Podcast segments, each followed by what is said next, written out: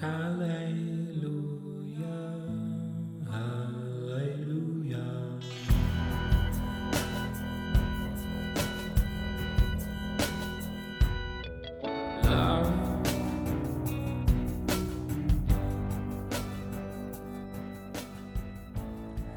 amigos, ¿cómo están? Bienvenidos a Polos Abstractos al episodio número 63 llamado Ego. Sí, creo que cada vez soy menos creativo con los nombres. Después de Hola religioso y ahora Ego, creo que sí, ya estoy perdiendo el toque. Si es que alguna vez lo tuve, pero Ah, en realidad, este, en este episodio solamente quiero hablar del ego. No tengo ah, mucha teoría, no tengo muchas experiencias que contar. Solamente quiero hablar algunas ideas que tengo acerca del ego. Y esta idea nace porque, quizá no lo sepas, pero soy psicólogo, entonces la palabra ego se ocupa mucho en, psicología. Sí, es un término muy utilizado, pero curiosamente también es muy utilizado en la iglesia. Sí. En la iglesia también se habla mucho de ego, en especial cuando se habla de ministerios, cuando se habla de carácter, cuando se habla de sanidad interior. Entonces, al darme cuenta de estas similitudes, ah, quiero traerlo aquí a polos abstractos, porque no es como tal traer psicología al, al podcast, que si hay algunos episodios de psicología, pero no es la intención al menos en este. Y justamente dicho eso, puedo, puedo mencionar que quizá no te has dado cuenta, pero el, el, podcast ya no tiene como tal un formato, ¿ok? Por si no te habías dado cuenta, perdóname por romper tu corazón, pero ya no tiene un formato. Desde hace muchos meses quizá que, que el formato de este podcast se fue a la fregada. ya no tiene mm, quizá nada de abstracto y ya cuando lo inicié en realidad dije, ok, voy a respetar este formato, voy a respetar esta línea, pero después de, de 63 episodios, vamos, ya no puedo ser tan cuidadoso con, con el formato, con la línea, entonces sí, ya he metido muchas ideas, muchos pensamientos, hay episodios que no tienen nada de abstracto y sí, no importa. no importa porque en realidad me sigue gustando grabar por los abstractos y aunque quizá quisiera cambiar el título, pero más que el título, me gusta la experiencia de, de poder aquí expresar algunas ideas y también me gusta la experiencia de que otras personas lo escuchen, que no son muchas, pero vamos, sí son suficientes para poder decir que tengo ahí a algunas personas o somos unas personas, unas cuantas personas las que eh, conformamos esta comunidad. Entonces, ah, muchas gracias. Sí, muchas gracias por seguir escuchando Polos Abstractos hasta aquí. Y justamente después de haber dicho esto, esto último de, de que somos una comunidad y que hay gente que me escucha y varias personas se dedican el tiempo incluso después de cada episodio para hacerme un feedback o seguir platicando del tema o darme su punto de vista. Y justamente eh, después del episodio 62, es decir, apenas esta semana, un amigo me escribió para decirme, oye, te escuchaste poco empático en el episodio anterior, ¿sí? Para ser exactos, en el de Hola Religioso. Y eh, es verdad, es verdad, tuve que reconocerlo y ponerme como un oyente, no solamente desde la experiencia de Abdiel, sino como alguien que, que está escuchando el podcast y que vive quizá en la misma zona que yo, porque justamente el comentario fue así. Yo, yo mencioné que a pesar de que en esta región la semana pasada, justamente en martes, cuando yo estaba grabando el episodio, todo el mundo se estaba cayendo aquí, ¿sí? Había inundaciones, fue el temblor, no había señal de, de celular y entonces era todo un caos y para acabarla de amolar en la noche hubo una explosión de combustible y bueno, fue todo un caos ese día y yo mencioné que yo la estaba pasando bien. Sí, yo mencioné que le estaba pasando bien. Y aunque muy dentro de mí sabía que sonaba un poquito. Uh, sí, sonaba poco empático, ¿no? Pero uh, vamos, dije, no, mi intención no es como tal decir que no comprendo a las personas que están pasando esto, sino más bien ejemplificar cómo es cuando alguien está uh, teniendo paz en medio de un mundo caótico, ¿no? En medio de un mundo Mm, desesperado. Y sí, quizá raya en el, en el egoísmo.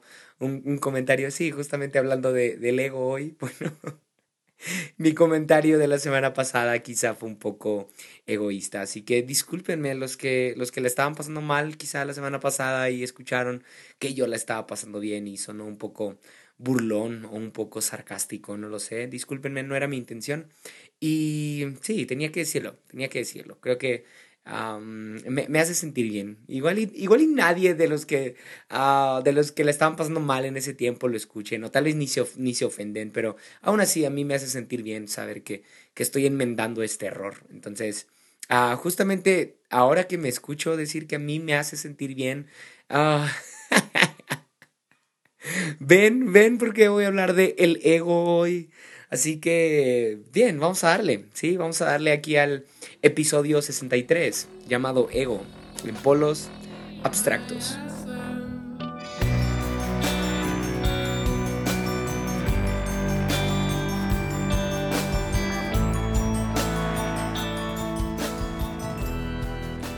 Ok, y como ya te diste cuenta, si alguien batalla con el ego aquí, ese soy yo. Pensaba en, volver a grabar esa introducción, pero la verdad es que no, quiero, no quiero hablar en este episodio como, como si yo fuera el maestro, el experto. ¿sí? No quiero que sea una cátedra exacta y precisa acerca de qué es el ego, sino más bien quiero ser vulnerable, ¿ok? Porque en este episodio no tengo tantas citas, en realidad, en realidad ni tengo citas, solamente tengo algunas ideas bíblicas que apoyan a lo que vas a escuchar en los siguientes minutos. Pero ah, sí, te digo, no quiero ser el, experto acá, más bien quiero ser vulnerable y decirte, ok, yo estoy batallando con el ego, ¿sí? Y, y como estoy batallando y quiero, quiero destruir esta parte de mi ego, tuve que ponerme a leer algunas cosas y cuando las encontré, quise ponerlas en práctica, ¿sí? Son algunas herramientas que probablemente también a ti te ayuden. Entonces, sí, quédate, vas a escuchar algunas cosas interesantes acerca del ego y cómo, cómo cambiar, ¿sí? Cómo cambiar esta parte que quizá todos hemos sufrido o que, con la que todos hemos batallado, ¿va? Así que vamos a darle. Primero vamos a definir qué es el ego, ¿ok? El ego, ah, etimológicamente, ¿sí? Insisto, etimológicamente, la raíz de la palabra ego es yo. Sí, esa es la raíz, eso significa el yo. Que una forma más fácil de entenderlo es la identidad, Ahora, pude haber dicho identidad desde, desde antes, ¿verdad? Pero ah, en realidad ha tenido que buscarse muchas definiciones de la palabra ego y la forma más fácil de poder comprenderlo es la identidad. ¿Quién eres tú? ¿Cuál es tu identidad? Entonces, visto así, pues la palabra ego no suena tan tóxica, ¿no? Porque normalmente la utilizamos para hablar de alguien soberbio, de alguien vanidoso, de alguien que no acepta que eh, que no tiene la razón, sino alguien que constantemente está ensimismado en, en, en hablar de sí, en decir que tiene la razón, en, ah, en fin, todo esto, ¿no? Le decimos como eh, estás lleno de ego o tienes un ego muy grande o no sé, pero cuando queremos ah, expresarnos de esta forma hacia una persona, más bien nos estamos refiriendo a egocentrismo, ¿sí? O a egoísmo. Ajá, porque la palabra ismo mm, viene del latín que significa práctica de o tendencia a. Entonces, alguien con egoísmo es alguien que tiende a relucir su identidad, ¿sí? Porque ego, solamente la palabra ego, sin poner alguna otra palabra ah, al lado, ¿no? sin añadir ninguna otra palabra, solamente ego significa identidad, pero si añadimos la palabra ismo, entonces sí ya suena a alguien que trata de sobreponer su identidad, que trata de relucir su identidad, que trata de presumir su identidad.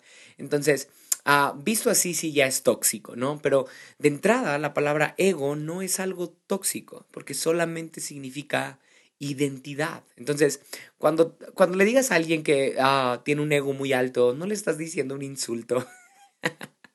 Solo le estás diciendo que tiene una identidad muy alta. Entonces, dicho así, pues no tiene un sentido tan ah, dañino, ¿verdad? No tiene un sentido tan ofensivo, un significado tan ofensivo. Así que ah, vamos a platicar primero, ¿ok? Ah, ¿En la Biblia está la palabra ego? Mm, curiosamente no. ¿Sí? No, no hay citas bíblicas que nos hablen acerca de qué es el ego. La Biblia no, no habla propiamente de esto, pero sí hay muchos textos, muchos proverbios e incluso muchas historias que revelan el ego tan dañado de distintos personajes. Sí, repito esto. Sí hay muchas historias que revelan el ego tan dañado de muchos personajes. ¿sí? Al decir ego me refiero a la identidad. En repetidas ocasiones vemos que en la Biblia hay personajes con una identidad dañada, con una identidad lastimada, ¿sí? Con un ego lastimado. Ahora, déjame ilustrártelo desde Génesis. Yo lo veo así, insisto, yo lo veo así.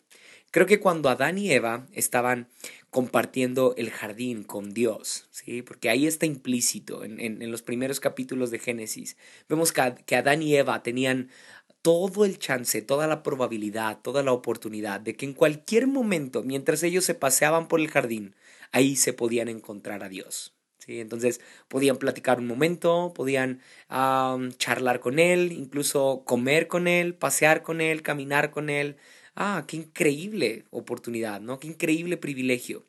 Pero cuando se aparece la serpiente, ella los tienta con ser como Dios. Escuche esta diferencia. Adán y Eva estaban con Dios, ¿sí? Su identidad estaba a un lado de Dios, es decir, su identidad ya era ser hijos de Dios. Compartían tiempo con Dios, pero ellos quisieron llevar su identidad, su ego, quisieron llevar su ego un poco más allá.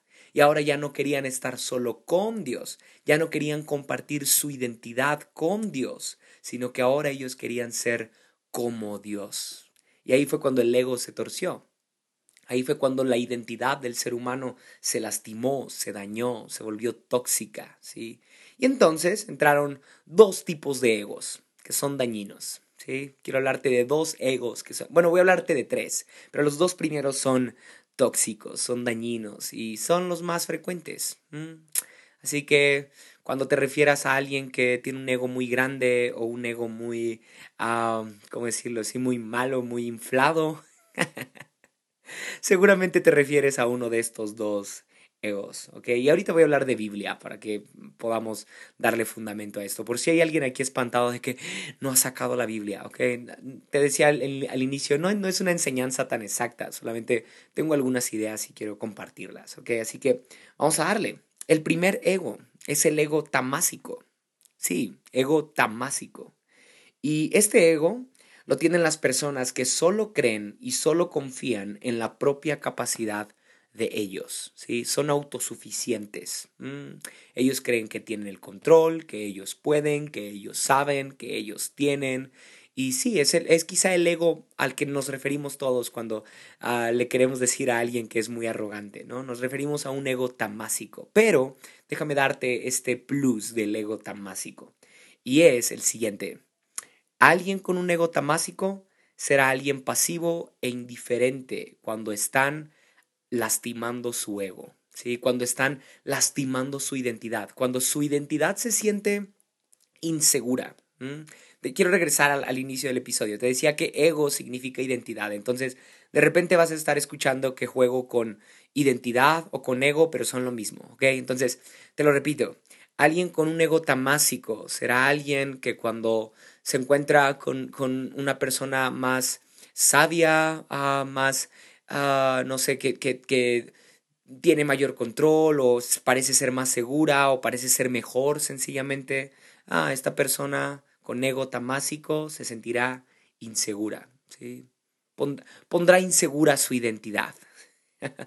Pondrá inseguro su yo, su personalidad y se va a portar de forma pasiva e indiferente. ¿Has conocido a gente así?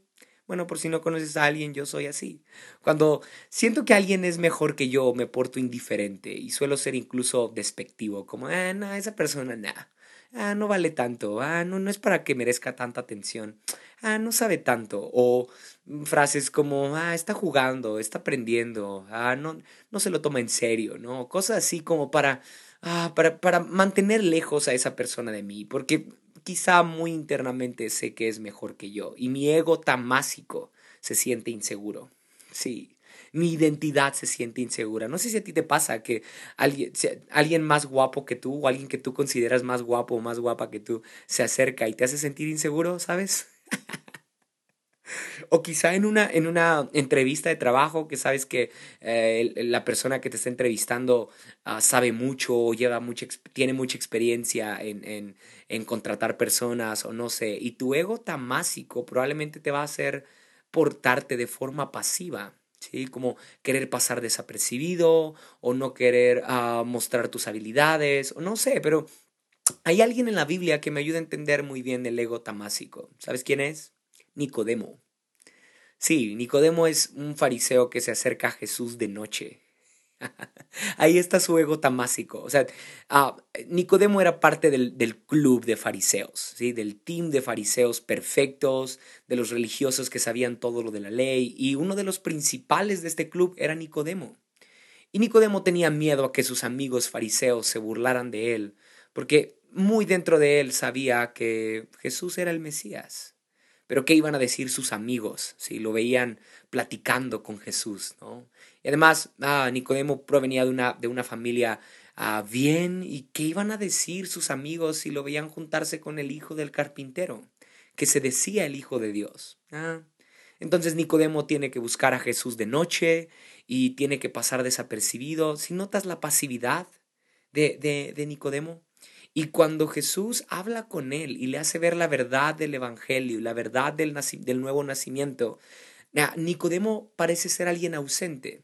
Hay una serie que se llama The Chosen, que te la recomiendo mucho, y en esta serie ah, presentan a Nicodemo como un discípulo a la secreta, ¿sí? Porque cuando Jesús hacía milagros, Nicodemo lo veía de lejos, ¿sí? No quería que lo vieran con Jesús, no quería, ah, no quería acercarse tanto, pero sabía que Jesús era el Mesías. ¿Notas ahí su ego tamásico? Se aleja de quien sabe que tiene la razón. ¿Cuántas veces tú y yo no hacemos esto?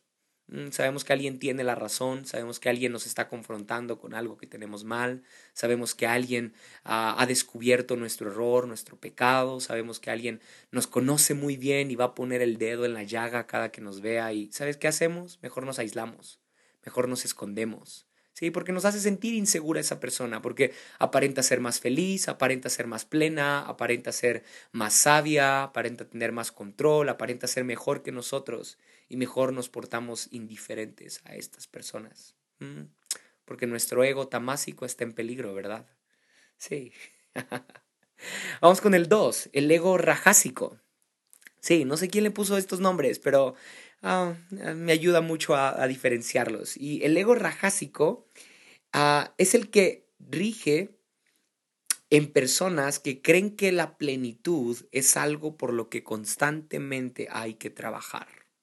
Sí, alguien con un ego rajásico va a estar siempre en movimiento, porque ahí está su plenitud, porque ahí está su identidad. Entre más haga, entre más tenga, entre más sepa, entre más diga, entre más controle, ah, ahí está su identidad. Eh, él, es, él es el dinero, ¿ok? Entre más dinero tenga, más pleno se va a sentir y entonces va a haber un punto en el que él va a creerse el dinero, ¿no? en que él va a creerse el control, ¿sí? él va a creerse el poder y entonces ah, eh, es alguien que constantemente eh, creerá que hay algo por qué trabajar, hay algo por qué mejorar. Ahora, no estoy diciendo que seamos conformistas, ¿sí? porque ah, Voy a poner este ejemplo nuevamente del trabajo, ¿no? Alguien con un ego rajásico seguramente le dan un empleo y ya está buscando tener un mejor puesto en, el trabajo, ¿no? Ah, suena un poco a conformismo, pero ¿sabes por qué no es conformismo? Porque alguien con un ego rajásico ah, no va a disfrutar lo que ya tiene por estar buscando lo que aún no tiene, ¿sí? Y hablo un poco más de esto en el episodio pasado, eh, el de Hola religioso, ¿sí? Alguien con un ego rajásico no va a disfrutar. No estoy diciendo que, que, que, es alguien que siempre está buscando salir adelante y ser resiliente. No, no, no. Yo sé que tú y yo debemos de ser así. No tenemos que conformarnos con lo que tenemos, sino buscar mejorar, por supuesto. Pero no se trata de que entre más tengamos, más plenos seremos. No, no, no. Sí, sí me estoy explicando, o sea, no se trata de que ah, hasta que tenga este nuevo empleo, hasta que tenga un mejor salario voy a ser alguien, hasta que tenga una carrera voy a ser alguien en la vida. Ahí ya suena a un ego rajásico. Para poder ser pleno, para poder ser feliz, para poder estar estable, necesito dinero, necesito a más personas, necesito más estímulos, necesito cumplir con esto. Ahora, si lo traemos a la iglesia, si lo traemos al Evangelio, esto es un grave impedimento para que la gracia de Dios llene nuestra vida. Sí. Porque la Biblia dice que el perfecto amor echa fuera todo temor. Mm, el perfecto amor echa fuera todo temor. Y déjame decirte algo, detrás del ego tamásico y rajásico también se esconde mucho temor, mucha inseguridad. Mm, miedo a perder el control, miedo a no ser suficiente, miedo a no ser sabio, miedo a no tener dinero, miedo a no tener la seguridad del futuro. Hay tanto miedo detrás de egos gigantes. ¿sí? Hay mucho miedo detrás del ego tamásico, detrás del ego rajásico, ¿sí? Ah, ¿qué va a pasar de mi vida si no estoy haciendo algo por mi futuro, ¿no? Ahí, ahí hay miedo y ahí hay ego también, ¿sí? Si no estoy haciendo algo, ¿estás escuchando eso? O sea, mi identidad radica en lo que hago. Mm. Y entonces lo que Dios diga de mí no me importa. Yo tengo que hacer cosas para poder ser alguien en la vida. Sí. Y cuando entendemos que el perfecto amor de Dios va a echar fuera todo temor, entonces, dicho ah, de acuerdo al ego, diríamos, el perfecto amor de Dios va a quitar todo mi ego rajásico y tamásico. Va, va a destruir todo este ego dañino. Mm, sí. Entonces necesito del amor de Dios. Mira, déjame serte sincero, cuando ahorita casado, se ha vuelto más evidente mi ego y cada que Lily ah, corrige algo de mí, sale, sale de repente mi ego tamásico, ¿sí? Como, ah, soy indiferente, ay, no es para tanto, Lily, ¿no? Ah, no, no te azotes, no es un problema tan grave, pero sé que está poniendo el dedo en algo que me duele, ¿sí? Y me voy a portar de forma pasiva o de forma indiferente, ¿sí? Si sale mi ego tamásico. Pero a veces sale mi ego rajásico y me pongo, me pongo duro, me pongo agresivo, porque esa es otra característica del, del ego rajásico, ser alguien que se defienda, ser alguien más activo que pasivo, ¿no? Ser alguien más evidente con que está enojado, con que quiere tener la razón. Entonces, sí, muchas veces cuando Lili me regaña o me exhorta con algo es como, ah, pero mírate tú, ¿no? Mira tú cómo estás y mira tú cómo eres. Y entonces, sí, trato de, de, defenderme, trato de hacer ver que, que, yo tengo la razón, que yo estoy trabajando en mí y, ah, qué difícil lidiar con alguien como yo. Entonces, ah, para diferenciar solamente estos dos egos, ¿ok? El ego tamásico será uno más pasivo e indiferente, mientras que el ego rajásico será uno más ambicioso, uno más evidente, ¿sí? Ah, no nos confiemos tanto de personas tímidas, ah, o no, sé si decirlo tímidas, pero de personas quizá que se aíslan, ¿no? Como, ay, esa persona es muy, muy débil o esa persona es muy indefensa. No, no, no, quizá tiene un ego tamásico que lo lleva a aislarse de la gente, ¿sí? Como no se tolera un error, no se tolera un fracaso, no se tolera haber fallado en algo y mejor se aísla. Ahí está el ego tamásico. Sí, mi identidad depende de mis errores. Mi identidad circula alrededor de mis fracasos, mi identidad circula alrededor de mis pecados y cuando eso sucede termino haciéndole un altar a mis pecados, termino haciéndole un culto, ¿sí? termino adorando mis errores y ahí está mi ego, ahí está mi ego tamásico o mi ego rajásico quizá por estar constantemente mejorando, teniendo, haciendo y no me doy cuenta que la gracia de Dios ya está aquí para llenarme, para amarme tal cual soy, ¿sí? No necesito trabajar en algo más para que Dios me ame más. El perfecto amor de Dios ya está en mi vida, ¿sí? Así que ah, te doy un consejo cuando en estos últimos días que he comprendido un poco más esto, digo, todavía no lo llevo a la práctica completamente, porque quizás si Lili escucha esto me va a desmentir. Pero ah, cada que sale mi ego rajásico queriendo defenderme, queriendo decir, ay, ¿quién eres tú para enseñarme? ¿No? Ah, trato de dejar que el amor de Dios entre a mi vida y, ok, uh, cuando mi ego rajásico grita, dejo que el amor de Dios inunde mi corazón, este, este amor de Dios que, que es perfecto y que me ama tal cual soy. Ahora no lo uso como una justificante, ¿no? Como de, ¿por qué me regañas en esto si Dios me ama tal cual soy? No, no, sino más bien como, ok, este error que estoy viendo en mí o este error que otros están haciendo notar en mí. Ah, ¿quién mejor que Dios con su perfecto amor para cubrirlo, para tratarlo, para enmendarlo? Sí. Así que piensa, ¿cuál de estos egos tienes más? O quizá los dos, así como yo. Déjame terminar, vamos a terminar hablando de el mejor ego. Sí, hay, un, hay un ego bueno y cuando encontré esto me, me fascinó porque no sabía que hubiera una parte del ego sana, una parte del ego, una parte de nuestra identidad que Dios quiere que florezca. Sí, así como lo escuchas. No es, no es cristiano este artículo que encontré, pero ah, yo lo quiero ver cristiano. y es um, el ego sádvico. Sí, ego sádvico. Nombres muy raros, ya sé. Pero el ego sádvico consiste en sacrificarnos por los demás. Sí, sacrificarnos por los demás. Alguien con un ego sádvico sabe que su identidad radica en amar a los demás, en ceder a los demás, en ceder la razón, en ceder el control. Mm. ¿Sabes quién tenía este ego? Jesús. Ahora, repito, ego no me refiero, porque quizá tienes este prejuicio de que cada que escuchas ego piensas en vanidad, piensas en arrogancia, piensas en, en todo lo vil, pero no, no, no, estoy hablando de la etimología de ego, que es identidad, ¿sí? ¿Sabes quién tenía este ego? ¿Sabes quién tenía esta identidad entonces? Jesús. Mm. Cuando Jesús se bautiza, el cielo se abre y hay una voz que dice, este es mi Hijo amado en el cual tengo complacencia. ¿Sabes cuál era la identidad de Jesús? ¿Sabes cuál era el mayor ego de Jesús? Complacer al Padre. Sí, ese es el mejor ego que podemos tener, el de complacer a quien nos diseñó, a quien nos creó. Mientras que el ego, mientras que el ego rajásico y el ego tamásico consiste en complacernos a nosotros mismos, el ego sádvico consiste en complacer a Dios. ¿sí? Por eso creo que cuando Jesús entrega plenamente a la cruz, ¿sabes? Por amor a nosotros. Es decir, sabía quién era Él. Mm. Él no era el, el, el, el, ah, el, indigno como le gritaron cuando iba caminando a la, a la cruz. No era el maldito, no era el, blasfemo, él no era el hereje. No, no, no. Él era el Hijo de Dios y lo sabía tanto mm, que estaba dispuesto a morir en la cruz.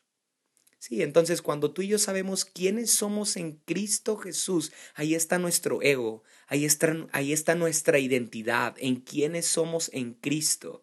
Entonces somos capaces de morir por los demás. Y no solo literalmente, soy capaz de morir a mi razón, soy, soy capaz de morir a mi indiferencia, soy capaz de morir a mi pasividad, soy capaz de morir a mis deseos, a mis anhelos, por amor a los demás. Ahora, no, no estoy diciendo que cristianos deberíamos de ser las víctimas y los que siempre sufren y los que siempre están en el suelo. No, no, no. Estoy diciendo que nuestra principal victoria, nuestro más grande galardón, está en que tanto ponemos la otra mejilla.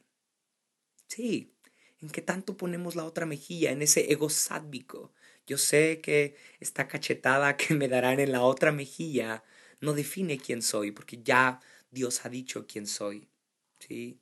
Mi, mi ego, mi identidad no depende de qué tan bien me defiendo, de qué tan buenos argumentos puedo usar. Mi ego tampoco depende de, de si estoy al lado de una persona más sabia o no, más, más poderosa o no, más elocuente o no, mucho mejor preparada que yo o no. No, no, ahí no está mi identidad. Mi identidad está en quien Dios ha dicho que yo soy. Ahora, otra característica del ego sádvico es que es una persona protectora. Sí, sabes que cuando entendí esto pensé en que ah, tengo que proteger lo que Dios ha dicho que soy. Tengo que soltar lo que otros han dicho que soy. Incluso déjame ir más profundo. Tengo que soltar lo que yo me he creído que soy. Arrogantemente me he creído mejor, me he creído más sabio, me he creído más poderoso, me he creído más experimentado y tengo que soltar eso. Y lo único que tengo que proteger en mi vida es la verdad de quién soy en Cristo, de quién soy en Jesús. Sí. Así que Ah, piensa esto. Sería increíble que a ti y a mí nos conozcan por tener un ego sádvico, ¿no? Que seamos, o sea, que cuando te pregunten quién eres tú, descríbete, describe tu identidad. Háblanos de, tu yo, háblanos de tu ego. Que tú puedas decir, ok, yo soy el primero que da, que, que, pide perdón, ¿no? O yo soy el primero que perdona en una discusión, ¿sí? O yo soy el que siempre dice que, el que siempre le da a otros la razón y no, no por débil, no por, no, por, uh, no por víctima, sino porque mi identidad no está en eso. Mi plenitud, mi estabilidad emocional, mi felicidad no está en eso, no está en la razón que me pueden dar otras personas, sino está en el amor que es perfecto y que proviene de Dios. ¿No es ese mismo el comentario de Pablo cuando dice que él se jacta de sus debilidades, ¿sí? Que él dice, hey, no me glorifico de ninguna de mis fortalezas, de ninguna de mis virtudes, no me enorgullece ninguna de mis buenas virtudes, de mis buenas cosas que tengo personalmente, sino más bien lo que más me da plenitud, de lo que más me puedo jactar es de mis debilidades de qué tan débil puedo ser, de qué tan humilde puedo ser, de qué tanto pongo la otra mejilla, de qué tanto pido perdón, de qué tanto reconozco que no tengo la razón, de qué tanto reconozco que me falta mucho por aprender, de qué tanto reconozco que los demás, por muy pequeños, por muy inexpertos que sean, saben más que yo. Jesús dijo algo como, el que quiera ser primero tiene que ser el último. Sí, debe tener un ego sádvico. Otra característica de este ego es que es armónico. Sí, es armónico, es sereno, es capaz de tener plenitud y buenas relaciones con los demás porque sabe que su identidad no, no, no radica en qué tan poderoso pueda ser sobre los demás o en qué tanto control puede ejercer sobre los demás. Curiosamente, muchos de nosotros queremos estar bien con la gente a partir de qué tanto nos obedecen, ¿no? A partir de qué tanto siguen nuestras instrucciones, nuestra sabiduría, nuestro ejemplo, pero ¿qué te parece si soltamos eso y Sencillamente queremos estar bien con las personas por un sacrificio nuestro, por un sacrificio personal, porque tanto sabemos decir, ok, no tengo la razón esta vez, y está bien, ya, no tengo la verdad absoluta en mis manos, y está bien, y quizá así podamos experimentar la vida plena, la armonía verdadera que Dios nos ha prometido, sí, si sabemos sacrificar muchas cosas de nosotros.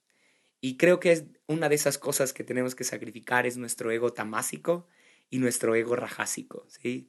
Nomás analiza un poco cómo te comportas cuando alguien te corrige, cuando alguien te dice que estás mal o cuando alguien ah, te quiere elogiar, ¿sí? Fíjate esta, este verbo, elogiar. Ah, ah, cuando alguien te quiere, te da un cumplido, ¿sí? ¿Cómo te portas? Quizá de forma pasiva o quizá de forma activa como un rajásico, ¿sí?